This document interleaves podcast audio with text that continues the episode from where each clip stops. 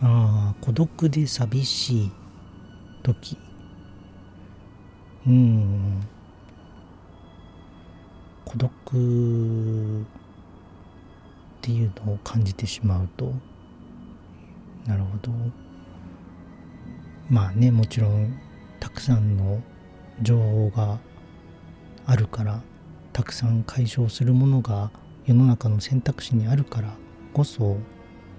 何を選べばいいのかわからないとかまあいろんなものにもみくちゃにされてしまうからこそ自分の居場所っていうのをどうやって見つけたらいいのかわからないっていうところなのかな。まあねそれぞれ孤独の感じ方とか、えー、その孤独を感じるにまで至った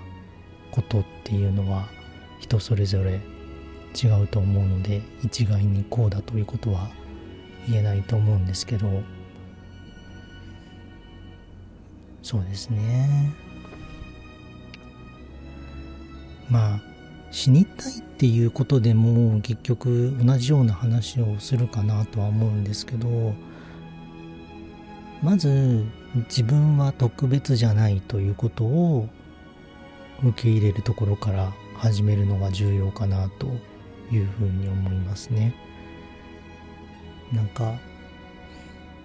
まあ今ちょっとね学校とかでどういう教育がされてるのかはちょっとよくわからないところもあるしあの結構ね、えー、人それぞれ個性があって違うああなたはまああなたなりの特別なものが持っているんだというような教え方というか考え方をする人に触れたりもするんですけどそれが結構苦しい元になってるんだろうなとは思うんですよね。あのそうですねここでまあまず生きる意味みたいなところから始めた方がいいかなと思うんでちょっと今回はじゃあ、えー、生きる理由みたいな ところから、えー、お話しするとまずそんなものはないと。うん、でそれを持つこと自体が結構むちゃくちゃなことで例えばそこら辺にいる犬や猫あとはまあね鶏でも何でもいいんですけど、えー、そうやって生きてる動物に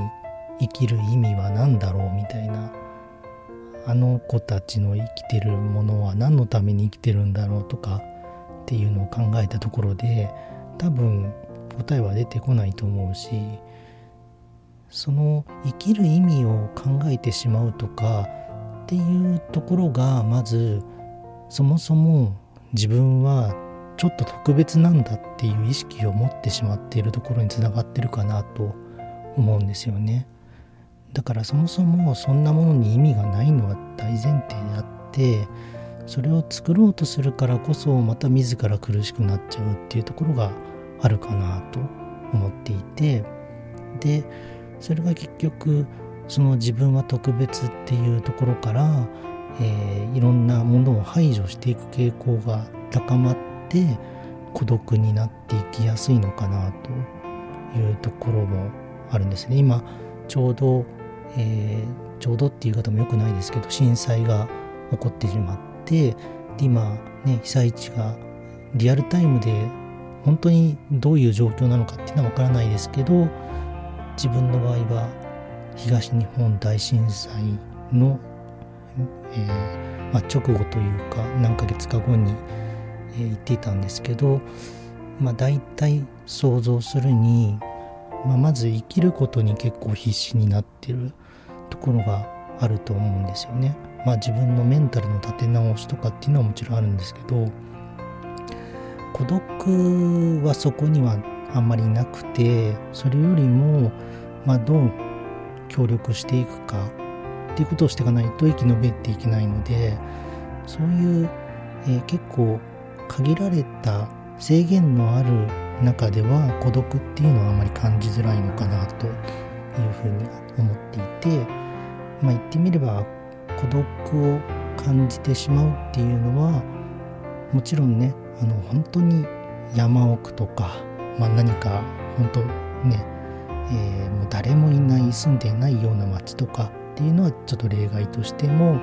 それでも今インターネットとかつながってたりするところが多いとは思うので、まあ、それで孤独を感じるっていうのはやっぱり、まあ、話がちょっと戻っちゃいますけど、まあ、特別っていう意識が、まあ、植え付けられてしまってるというかねそういうのが前提にあるのかなと。でただじゃあその孤独に感じていることっていうところまたその、えー、まあ、自分の思い通りにならないというところの心の痛みみたいなものっていうのは、えー、じゃあ全く無意味なのかっていうとそこはそうではなくて結構その今はね自分のこの立場で話している以上特別なんかないんだみたいなことをね言ってますけどじゃあ例えば自分にもそういう孤独感みたいなものがないかって言ったらそうではないしもちろん自分の中でもそういう、えー、シーンみたいなものはタイミングはあったりする。でただその孤独から来るなんだろうな痛み、えー、っていうのは、えー、他の人も感じてるんだろうっていうところに視野を広げていくと、えー、この先会っていく人々を、まあ、引きつけるような作用が生まれてくるんだろうなというふうに思うんですよね。でそういう人が、まあ、ぶつかってしまうとねしょうがないとは思うんですけどただそういう痛みが分かる人を近くに置いていたりするとあの何て言うんだろうな。自分の居場所みたいなものを感じられるようになっていくだろうしまあ結構人間がねそこがあの反対で反発心があるのかわかんないですけど苦しい時にねなんか打ち明けることができないなんかすごくなんだろうな、えー、まあ、例えば有名人であったりとか何、えー、て言うんだろうな。すごくねやっぱりその自分のプロデュースがうまい見せ方がうまい人っていうのに引きつけられちゃったりするしがちだと思うんですけどでもそこがずっとそこばっかり求めているとやっぱり自分の近くにそういう人を自分の気持ちが分かってくれるというか自分が分かる相手の人を近くに置けないと思うのでそう自分が分かってくれる人っていうのはちょっとねあまりにも、まあ、見え勝手というか、まあ、それはもうそこを待ってても延々と時間が過ぎていってしまうだけだと思うのであのそういう痛みが分かるような人、えー、それは何て言うんだろうな。うん。まあまず自分から起こせることとしては自分を着飾ることをしない。で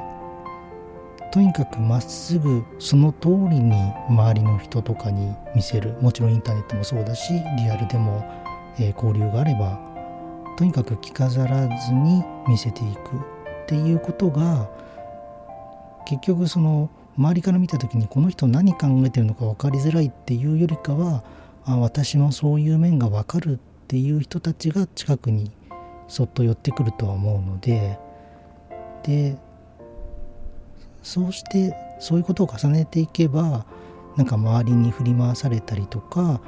なんか自分のね全然こう求めてるような方向とは違うところに向かうこともなくもし仮に一人でいたとしても孤独というのを感じづらい、えー、ような心に心の形になっていくのかなというふうに思いますね。